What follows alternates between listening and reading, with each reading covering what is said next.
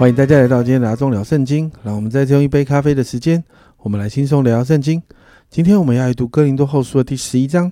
在这一章当中，保罗面对假使徒们诱惑哥林多信徒的这个挑战哦，保罗在这一章里面用更严厉的语气来面对哥林多的信徒。在第一节，保罗这样说：“但愿你们宽容我这一点的欲望。其实你们原是宽容我的。”那这个我们中文读起来好像啊没有什么太大的感受。哦。其实这个经文这一段经文是带着讽刺的。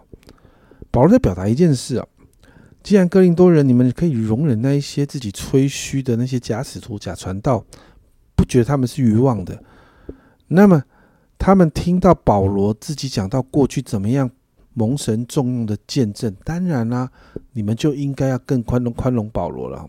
不会以为保罗不会觉得保罗也是那些笨蛋愚拙的，但是保罗其实在提醒哥林多教会一件事情啊。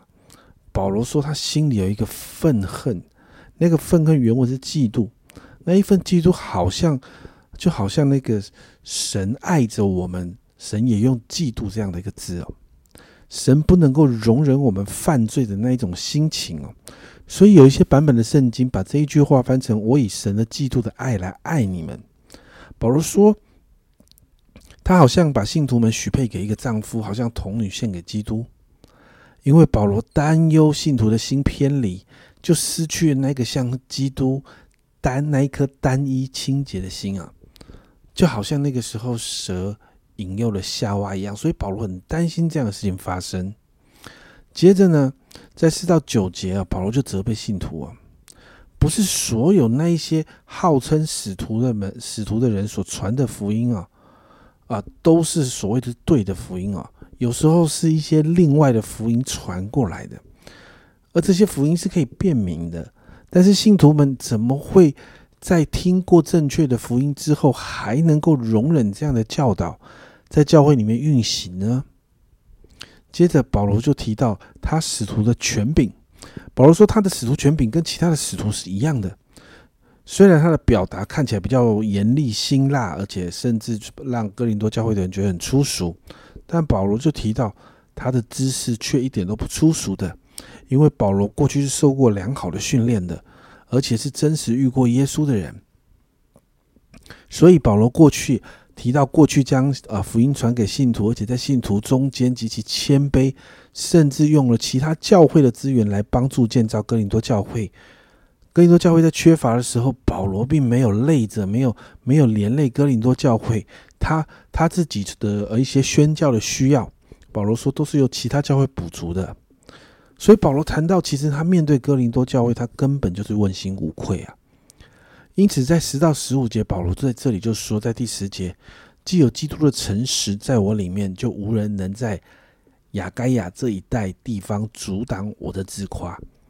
保罗谈到的是他，他是诚实在传道的，诚实在待人处事的，他没有诡诈的动机跟手段，而这种诚实是在基督诚实的生命，是基督诚实的生命在他的里面活出来的结果。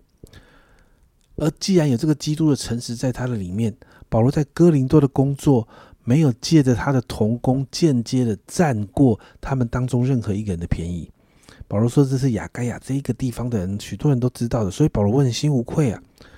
而因着问心无愧，保罗说在雅盖亚这个地方就没有人可以阻挡保罗他的自夸。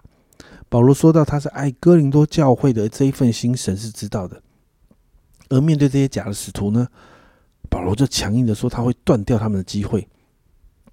不会让这些人有机会去找到使徒们的把柄，因为这一群人极度诡诈。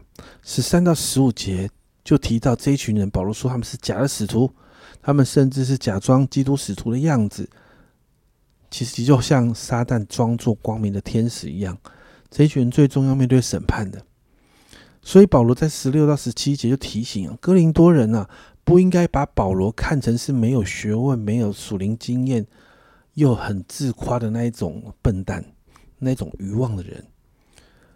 假如呢，他们真的要看保罗是愚妄的话，就得那个度量大一点啊，要把他当成愚妄人来接纳，忍受他接下来要开始做说的一些自夸的话。保罗就谈到啊，其实要自夸，他也是可以自夸的。所以接下来保罗说到啊，接下来谈到的不是从主而来的，是稍微有一点带着他自己本身的血气所说的话。保罗说呢，他过去身为犹太人，他身为罗马人，身为法利赛人，之后身为使徒，面对的所有困难挑战，保罗都可以拿来自夸的。过去的经验，不论是成为基督徒之前，或在成为基督徒之后，带着使徒职分之后，保罗说他都不输给这些假的使徒的。因此，十八到三十三节，保罗说他要凭着血气自夸一下。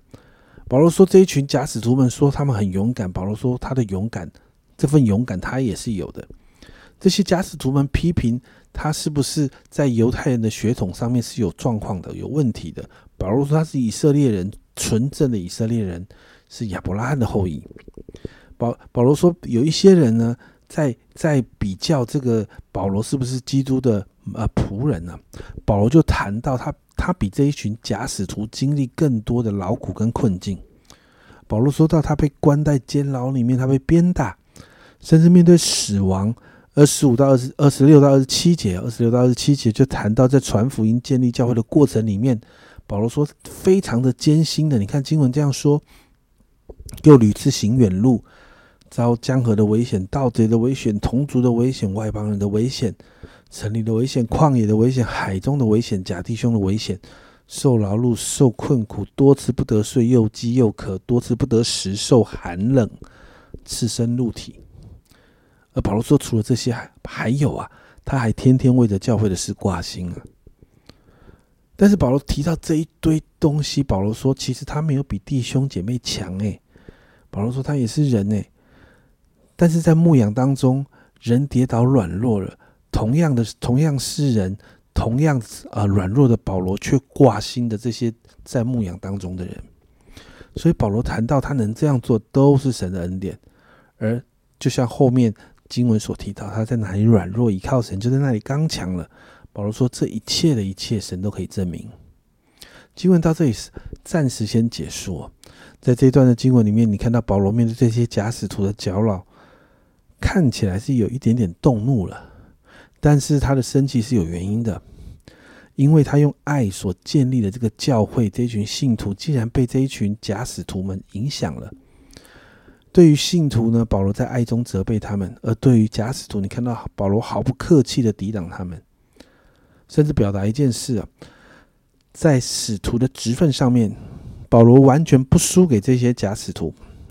但是保罗也知道，他其实自己是软弱的，他是需要依靠神，才能在当中一一的度过。